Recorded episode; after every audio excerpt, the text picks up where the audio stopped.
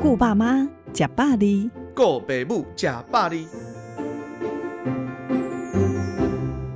大家好，我是台大医院竹东分院的院长詹鼎正医师。詹院长，人会老是因为身体老化的影响。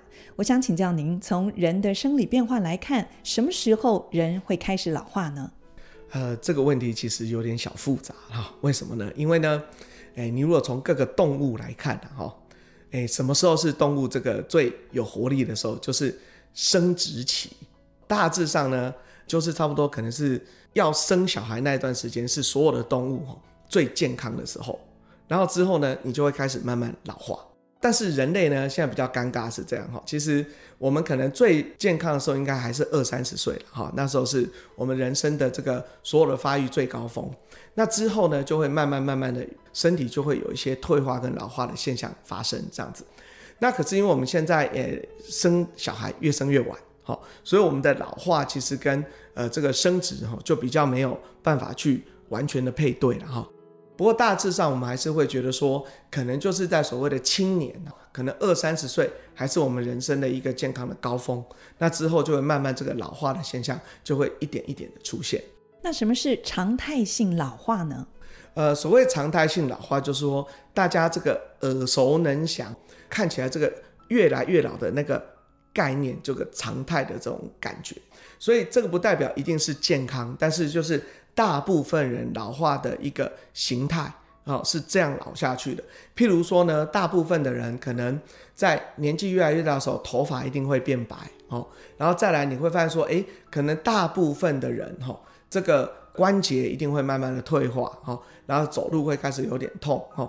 然后再来呢，很多人呢，可能就会发现说，哎，到了中年以后，他的这个身体呢，体型哦，就会觉得肚子越来越大哈，然后肌肉越来越少等等哈。那像这样子的东西，就是很多人都是往这样子走，所以就叫做常态性的老化。那老化跟疾病可以画上等号吗？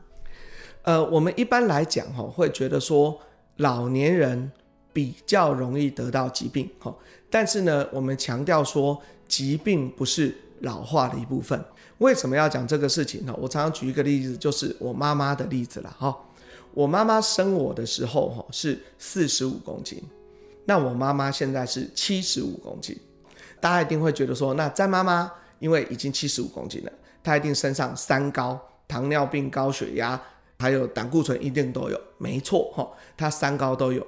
但是呢，她的问题是，到底是因为老了才得三高，还是因为胖了才得三高？好。其实一定是胖的比例会比较大，可是呢，詹妈妈绝对不会是一年内变胖的，她是在过去的五十年内慢慢的变胖哦，所以大家都觉得说，哎，你很像在这个老化的过程中，呃，怎么这个哎身体就慢慢的很多病都跑出来哈、可是其实呃不要忘了，就是在这个五十年的过程中，哎，你以前这个良好的身材就不见了，这样子哈。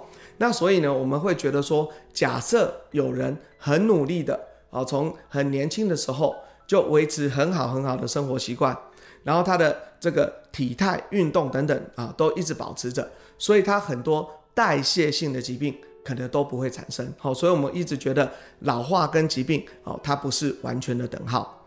有一些疾病可能就很难说，譬如说这个恶性肿瘤，有些跟基因有关。哈，那老化的时候，因为基因呃缺损会比较多，所以当你累积越多，那当然机会也越大。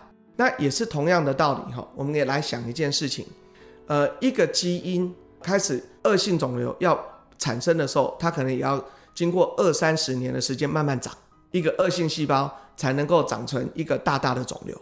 所以呢，也不是说因为你老了，肿瘤就跑出来，而是说在这二三十年的时间内，然后你的这个基因慢慢受到破坏，癌症的细胞没有被我们的呃所谓的杀手细胞杀掉，所以慢慢它就累积下来，好，所以是一个长期累积的概念，但是不是一个老化的概念。最后请教詹院长哦，面对不可逆的老化，我们要如何看待这个老化的过程呢？呃，我想我们要做的事情应该就是叫做成功老化了。也就是说呢，我们希望在老化的过程中，哈，我们呃老的速度当然是越慢越好。然后要怎么做呢？第一个叫从身体上，哈，呃，第一步要叫做远离疾病。好，那如果说真的有疾病的话，尽量不要有残障。好，那这是第一点。那第二点的话，就是我的这个心理，我要常常做到的，就是活到老，然后要学到老。哦，那这样的话，我的心理才会得到充实。那第三点呢，就是要有这个社会参与，也就是说，我们就算退休了，要退而不休。哈，那要常常的这个参加社会上很多很多的活动。好，那第四个呢，叫做。正向的灵性，哈，也就是说，我们要保持一个乐观进取的人生观，或者是参与一些宗教活动等等，哈，让我们的人生更充实。那这样我们的老的就会比较成功。